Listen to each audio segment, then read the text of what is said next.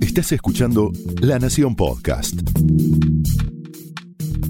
A continuación, Manuel Torino recorre los problemas ambientales a los que nos enfrentamos y las soluciones que están surgiendo para corregirlos en 20 ideas para salvar el planeta.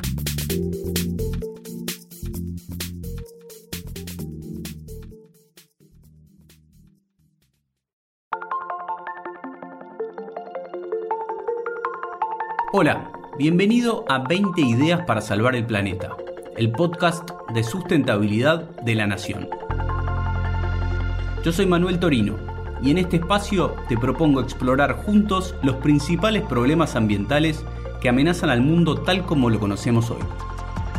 Pero también vamos a descubrir las ideas de emprendedores que se dedican a solucionar estos grandes problemas y a proteger la naturaleza. 20 ideas para salvar el planeta es una guía práctica para tomar conciencia de la crisis ambiental y a la vez una invitación a ser protagonistas del cambio que el planeta necesita.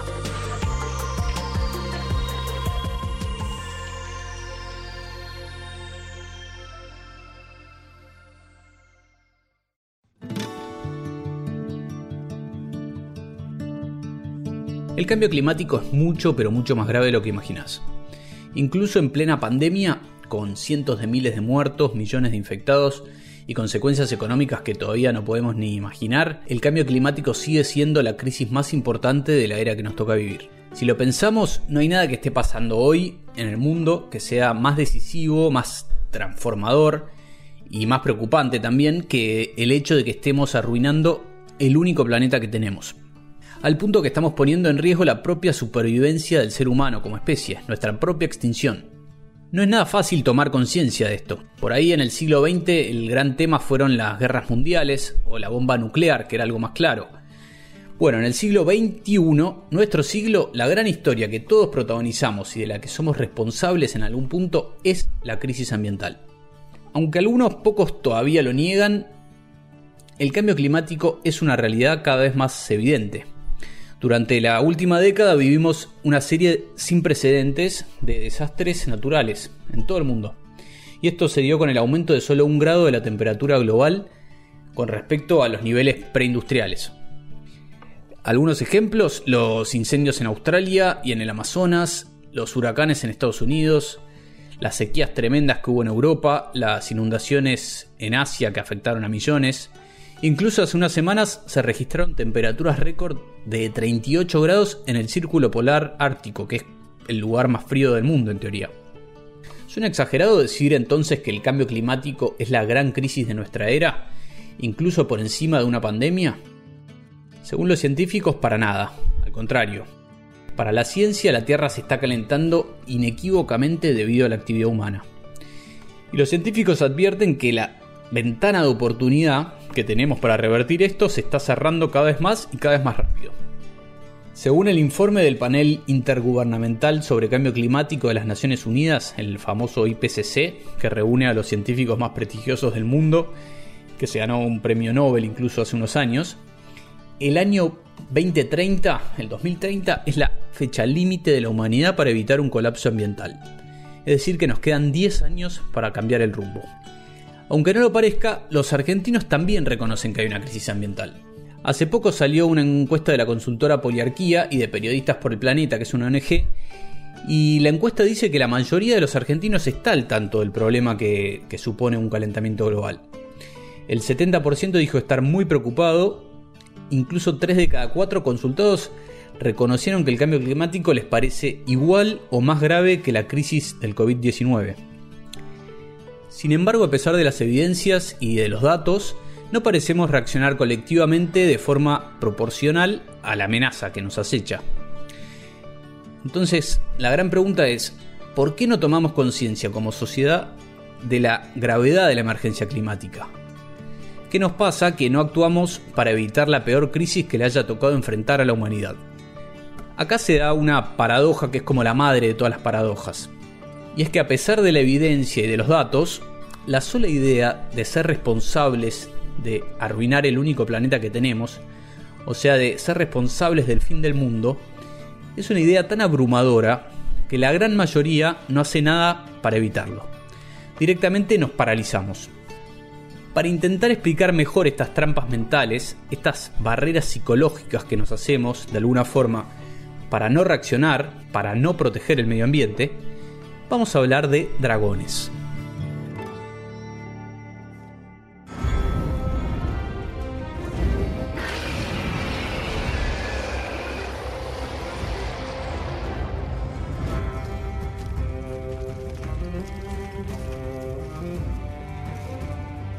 Con excepción de algún fanático de Game of Thrones, la gran mayoría estamos de acuerdo con que los dragones son bestias mitológicas que vuelan, que escupen fuego, pero que no existen, o que existen solamente en nuestras mentes, en la imaginación. Pero igual todos coincidimos en que son temibles los dragones, nos dan miedo. El profesor Robert Gifford de la Universidad de Victoria en Canadá usa esta metáfora de los dragones para explicar el problema psicológico de nuestra falta de reacción frente al cambio climático. Este experto en el ya floreciente campo, podría decirse, de la psicología ambiental, asegura que nos creamos trampas mentales para justificar nuestra falta de reacción ante la crisis climática. Escúchalo. The dragons of inaction are a series of psychological barriers, uh, justifications, rationalizations, reasons why people could do something for the environment, pro climate behavior, but are not doing it. Los dragones de Gifford son muchos, pero podemos hacer doble clic en algunos de ellos para entender mejor estas trampas mentales que nos hacemos frente al medio ambiente. Uno de los dragones que plantea es la limitación cognitiva de nuestro cerebro. En la línea de Harari, el escritor israelí, autor de Sapiens, un libro que te recomiendo, Gifford sostiene que desde la época de los neandertales hasta hoy, nuestro cerebro no evolucionó demasiado y que Simplemente estamos como limitados para asimilar el volumen de información que se genera actualmente, que es enorme. Según Gifford, tendemos a pensar en términos inmediatos y ponemos el foco en proveer a nuestras familias, a nuestros amigos, antes de pensar en la tarea futura de mantener un sistema ambiental que es complejo, pero del cual al final todos dependemos.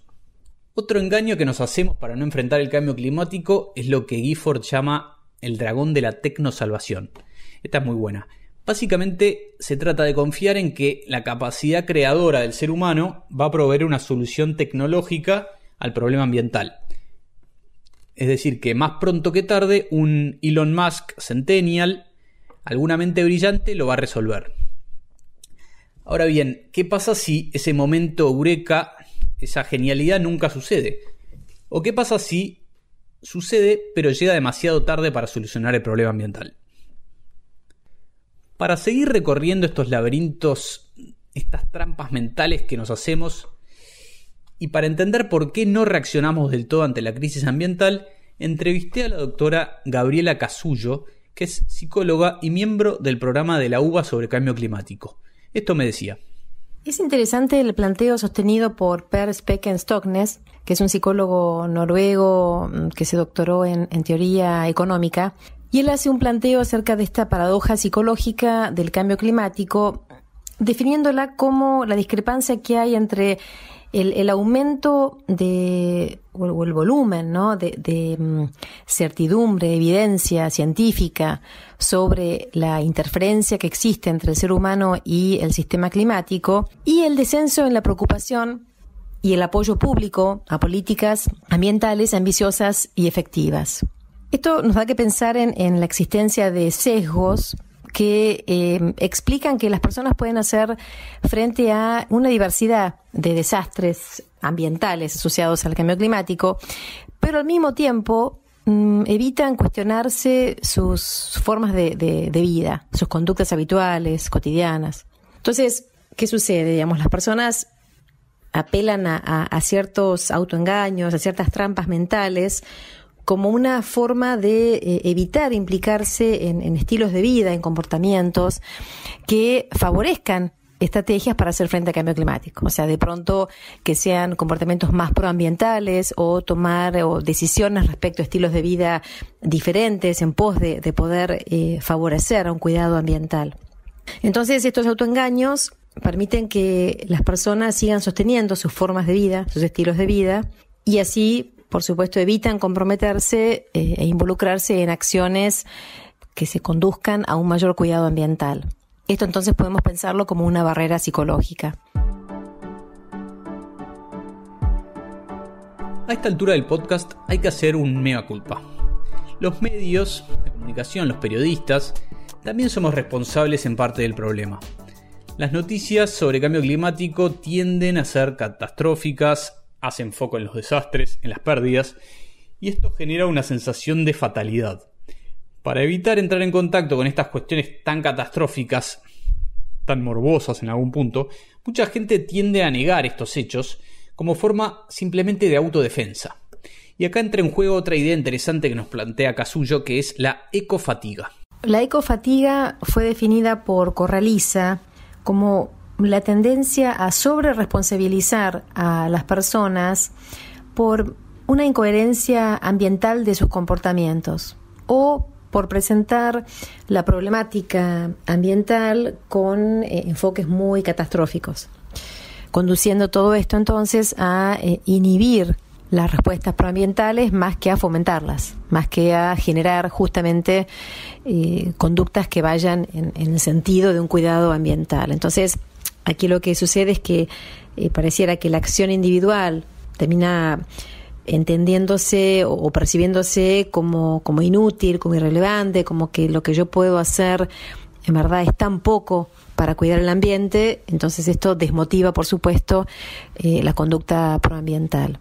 Inclusive sucede que es muy frecuente encontrar en personas con, con creencias proambientales argumentos contrarios a, cambios de conducta o a cambios de estilos de vida, basándose en que el impacto de la acción individual representa un, alcance muy reducido, o sea, muy pequeño, entonces se desplaza la responsabilidad sobre estas, estas problemáticas ambientales a otras personas u otros organismos. Para ayudarnos a resolver este dilema, convoqué a alguien que es un outsider, si se quiere, en temas ambientales, pero que piensa mucho y muy bien en cómo funciona la mente y sobre todo piensa en el futuro, siempre tiene un ojo puesto en lo que viene. Lo escuchamos. Hola, mi nombre es Tomás Balmaceda, soy doctor en filosofía y desde hace tiempo nada, estoy pensando temas vinculados con eh, la tecnología, la filosofía de la mente, eh, cómo nos vinculamos con las pantallas y de qué manera reaccionamos frente al futuro. Pensar por qué, si tenemos información certera, evidente y experiencia de ciertos fenómenos, por qué a pesar de eso tomamos decisiones contrarias a nuestro mejor, eh, a lo que podría ser eh, nuestro mejor futuro, bueno, es un misterio para la filosofía en general, en especial para, para los que estudian la filosofía práctica, la ética, la moral, cómo es que tomamos decisiones eh, y hacemos eh, acciones que sabemos que nos van a perjudicar. Ciertamente es un misterio y es muy difícil, porque nosotros no somos robots. Entonces, no es que si evaluamos una situación y pensamos que es peligrosa, no la hacemos, o si tenemos eh, cierta información que nos indica que algo nos puede dañar, no lo consumimos o no tenemos esa experiencia. Yo creo que algo de eso está dando vueltas a la hora de imaginarnos por qué, con tanta evidencia que contamos, que no tiene que ver solamente con datos duros o con datos que no pueden dar eh, la ciencia, sino efectivamente con, con, el día a día, con la manera en que vivimos los cambios de estaciones, con la manera en la que estamos continuamente eh, padeciendo problemas respiratorios, problemas de contaminación de sonido, ciudades que están cada vez más estresantes, más llenas de, de vehículos, más, más locas, ¿cómo es que no hacemos nuestra propia parte para poder cambiar? Y ahí yo calculo que tiene que ver con que en general nos falta todavía que todas esas experiencias estén linkeadas o unidas o enlazadas de una manera más concreta con nuestras acciones.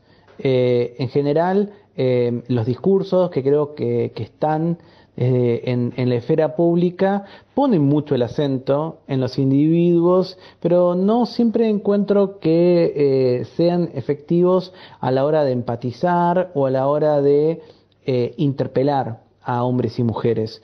Eh, creo que en muchas ocasiones eh, terminan siendo más que nada eslogans o terminan no poniendo el acento en aquellas cosas que genuinamente pueden crear un cambio y en donde sabemos que el ejemplo es la mejor manera. Acá Tomás Balmaceda, también conocido como Capitán Intriga, que tiene su propio podcast, Filosos, que se los recomiendo, me parece que da en la tecla cuando habla de empatía. Esta palabra puede ser clave para intentar solucionar las trampas mentales que nos hacemos frente al cambio climático. Esta capacidad que tenemos los seres humanos de ponernos en lugar del otro y intentar entender una realidad ajena a la nuestra, que nos trasciende. La empatía puede ser una forma de empezar a generar cambios de hábito a nivel personal y luego sí empezar a asimilar lo grave que es la crisis climática. Y sobre todo, después empezar a pensar qué soluciones podemos impulsar para hacer frente a esta crisis. Pero esto ya será parte del próximo episodio de 20 ideas para salvar el planeta, el podcast de sustentabilidad de la nación. Yo soy Manuel Torino y no tengo más que decirte que muchas, pero muchas gracias por tu tiempo. Hasta la semana que viene.